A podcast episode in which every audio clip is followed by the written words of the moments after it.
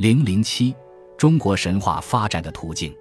在混沌状态综合体中和宗教结合紧密具原始性的神话，一般可称之为狭义神话。从混沌状态综合体中脱离出来，走向神火本身固有的文学因素的文学道路以后，我们就可称之为广义神话了。至于中国神话从狭义到广义的具体的发展途径，我看是有两大端。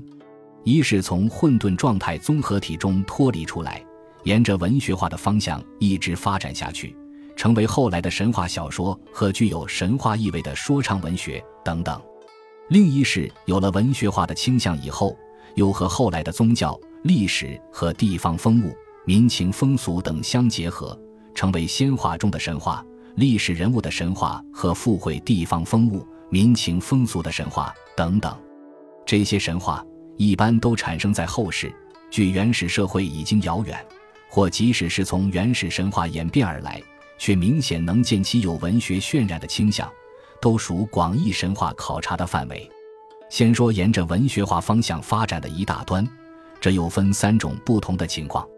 一种是本来是原始神话，经过后世的口传和记录，从记录中可以见到已有某些历史的积淀和文学化的倾向。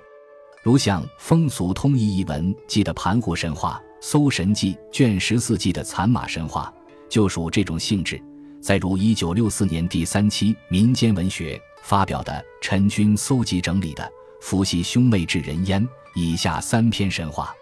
也是由原始神话口耳相传、流传演变到了今天，在经记录者适当艺术加工整理编写而成。历史的印痕和文学化的倾向，二者都可从中见到。这三篇虽是出于当代人的记录，却不得谓之非神话，自应属于广义神话所能概括的范围。还有一种情况是，用了一些神话材料编写为神话故事，因其生动逼真，在群众中有了较大的影响，群众爱之信之，认为故事中所说的一切都是实有。从而产生了一些类似宗教的信仰，如像唐代李朝威的小说《柳毅》，李公佐的小说《古月读经》，明代吴承恩的长篇小说《西游记》等，便属于这种性质。这些小说既是优美的文学作品，又是瑰丽的神话故事，所以感染性强，深入人心。柳毅小说问世不久，洞庭君山便出现了柳毅景，还给柳毅建了祠。塑了作为洞庭神君的柳毅神像。古月读经问世后，吴之奇神话及刘备民间演为僧伽降服吴之奇或四周大圣降服水母的故事。北宋时代，且又造作了铁制的吴之奇神像投入水中以镇黄河者。西游记问世后的影响更大，孙悟空很快便成为家喻户晓、妇孺皆知的神话人物，且有人专门在福建福州。广东潮州给这一神话人物建立了齐天大圣庙，据说香火甚盛。这些现象说明什么？说明虽是文人根据神话材料造作的神话，却因为适应了神话走文学化道路的正确方向，在艺术上取得了辉煌的成就，有了强大的生命力，成为被群众信仰的新神话。像这样的神话，自是广义神活词义所当容纳的。再有一种是民间流传的神话，这些神话大都起自后世，或根据当时的民间传说，或有一点古神话的平依，星星点点的在口头积聚起来，又通过各种不同的民间艺术形式，变文、古词、宝卷、子弟书、地方戏等，不断的丰富它和完善它。如像牛郎织女、董永与七仙女、白蛇传、沉香救母、刘海戏蝉等等。这些民间神话，除戏剧表演外，还有说唱形式的东西为之宣扬，更通过口头传说这个渠道广为流传。它们形式尚属文学，性质尚属神话，自应纳入广义神话考察的范围。以上所说，是神话沿着文学化方向发展的一个大端。另一个大端，仍是沿着文学化的方向发展，但又和后来的宗教、历史和地方风物。民情风俗等相结合，成为表现在神话上的各种绚丽多姿的形态。先说神话和后来的宗教相结合，神话的产生本来和宗教是紧密相连的，正像一对孪生兄弟，在诞生之初实在难分彼此。中国的原始宗教是什么呢？遍查古籍，并未见有确切的名称，它只是以巫术为根底，以自然崇拜为古笛的原始多神教。随着地区民族的不同而各异其情况。假如一定要给这种原始宗教定个名称，巫教两个字也许勉强用得着。如果说礼仪、巫术等是巫教的外壳，那么神话就该是含藏在它核心里的教义了。因而，神话在某些原始宗教组织中具有保密的性质和法术的作用。中国的这种原始宗教时间的跨度很大，从原始社会到封建社会末期都有它的踪迹。自然遇到近代。随着社会的发展、文明的进步，它的活动范围和活动力量也就相对的削弱了。但是，直到今天，也还没有确切的凭据说明这种原始宗教在我们的国度已经完全绝灭。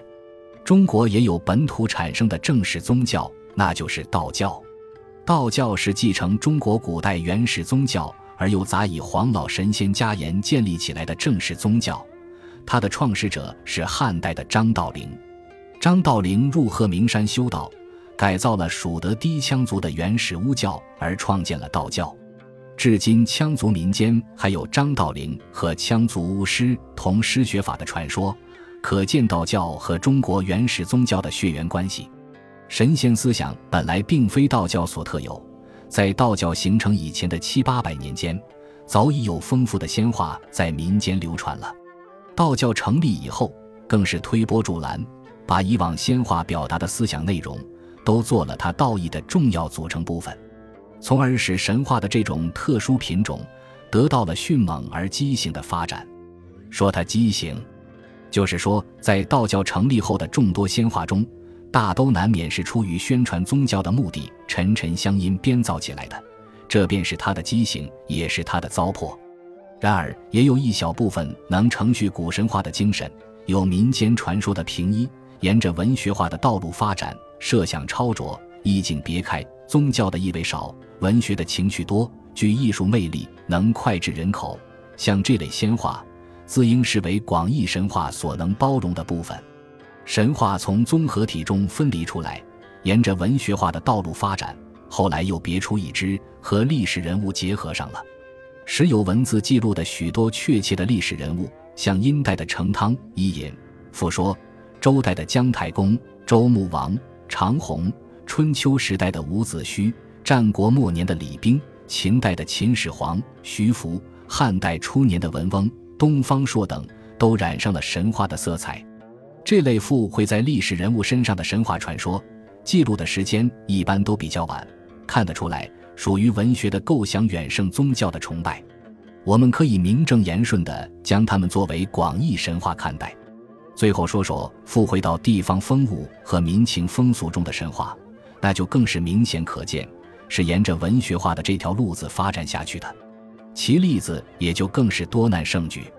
一部《水经注》就记叙了许多有关地方风物的神话，一部《风俗通义》和一部《荆楚岁时记》也记述了不少有关民情风俗的神话。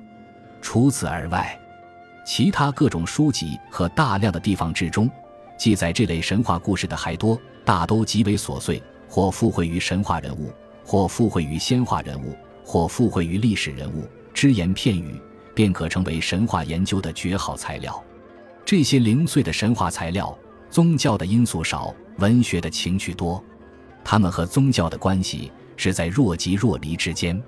宋公明之《中吴纪文》卷四有一段祭牛郎织女的神话说：昆山县东三十六里。地名皇姑，古老传云，常有牵牛织女星降于此地，织女以金灭化河，河水涌溢，牵牛因不得渡。香庙之西有水名百费河，乡人一之，为之立祠。祠中就立二十项。见严冰火时，士大夫多避地东港，有范姓者，经从祠下，题于壁间云：“商标初起月埋轮，乌鹊桥边绰约深。”闻道佳期为一夕，银河朝莫对斯人。乡人遂去牵牛巷，今独织女存焉。这段记叙的前半段无疑是属于地方风物的神话，只因皇姑这个地名，虽有牵牛织女神话的附会流传。一般民间传说是，王母娘娘拿金簪画河，将牛郎织女阻隔在银河的两岸。此读说织女以金灭化河，河水涌溢，牵牛因不得渡，算是一文，值得采取。但表现的只是文学情趣。和宗教关联很少，后半段寄乡人因此为二人立词，似乎有些宗教关联了。